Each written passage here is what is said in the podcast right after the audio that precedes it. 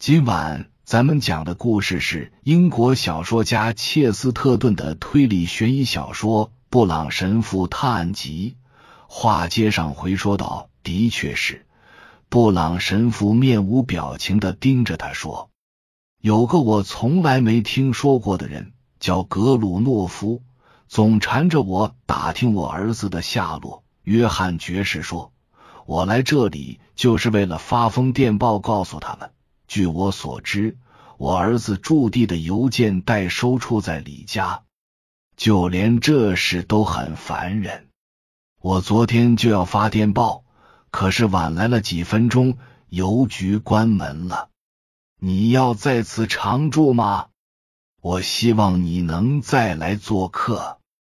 当神父向律师讲述他在村里与老马斯格雷夫的简短交谈时，律师既困惑又好奇，上尉为什么要跑呢？他问：“那些要找他的都是些什么人啊？格鲁诺夫又是谁？”对第一个问题，我也不知道。布朗神父回答说：“其次，也许他的秘密罪行曝光了。我估计有人正为这事敲诈他。”第三个问题，我想我知道一些。那个可怕的黄发胖女人就是格鲁诺夫太太，那个矮小的男人应该是她的丈夫。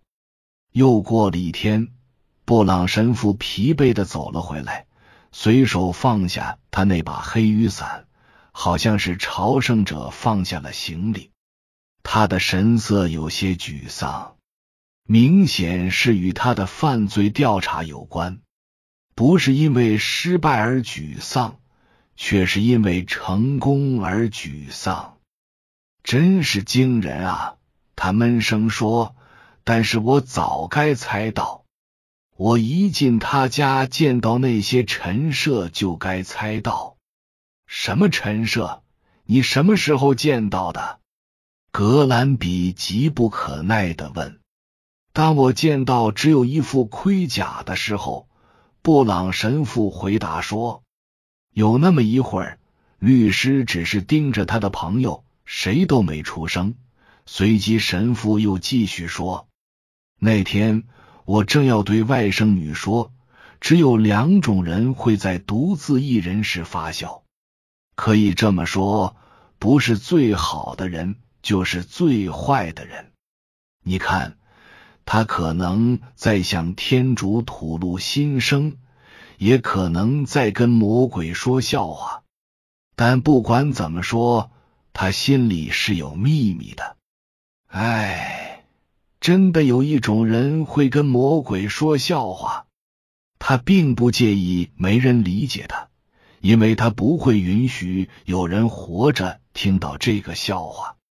笑话本身就可以称得上是阴险恶毒的。你在说什么呀？格兰比质问道。你说的是谁？我是说，那都是些什么人？与撒旦陛下分享恶毒玩笑的那个人是谁？布朗神父从对面看着他，露出一个吓人的笑容。啊啊！他说：“就是那样一个笑话。”又是一阵沉默，但这次不仅仅是无言的沉默，而是有种紧张的压抑感，犹如由黄昏渐渐入夜时分的暮霭重重的压在他们身上。布朗神父麻木的坐在那边，手肘撑在桌子上，说话时声音还是那么平淡。我对马斯格雷夫家做了些调查，他说，他们家人一向是精力充沛又长寿的。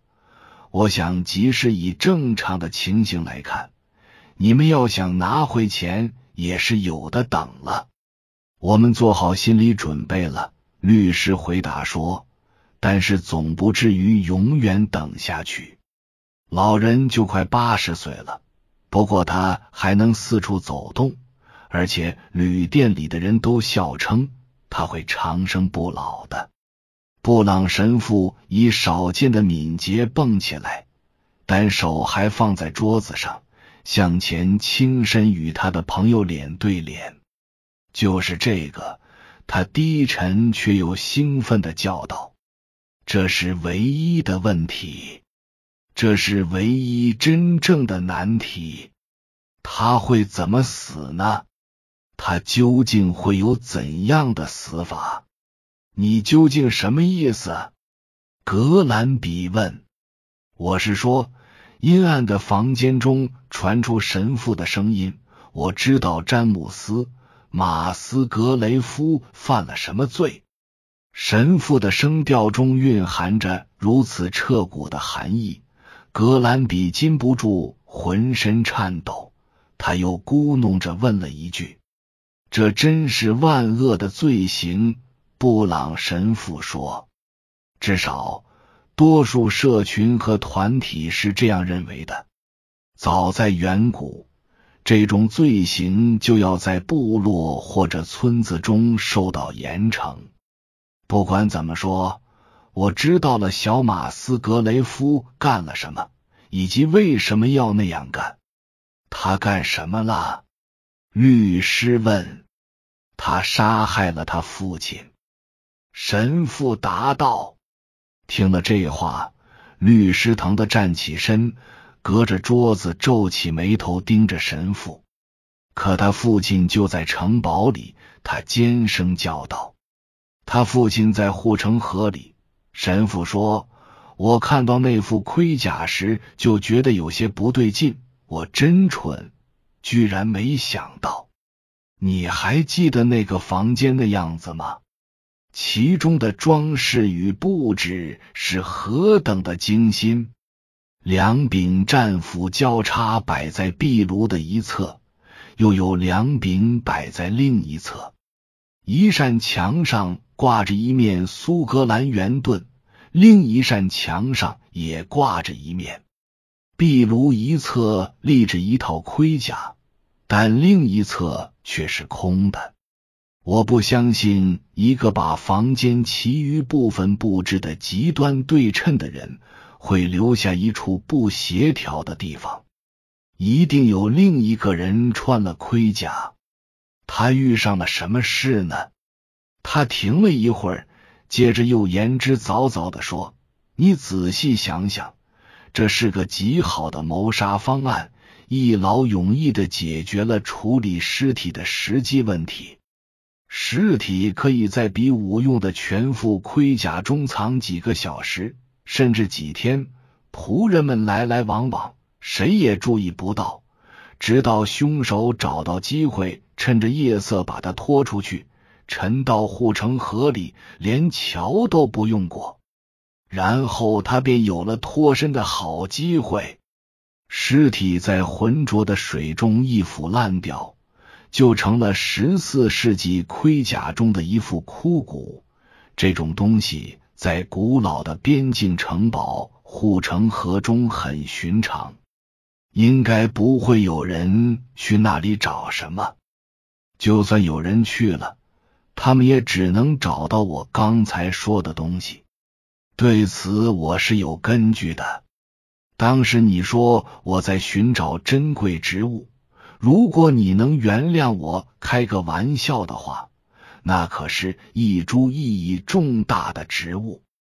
我在河岸上看到了陷得很深的脚印，可以肯定那是一个分量很重的人或者在搬运重物的人。同时，我还从另一件小事得到了启示，就是我那像猫一样优雅的一跳。以上是由奶锅大叔给您播讲，感谢收听。每天晚上二十一点三十三分准时开聊。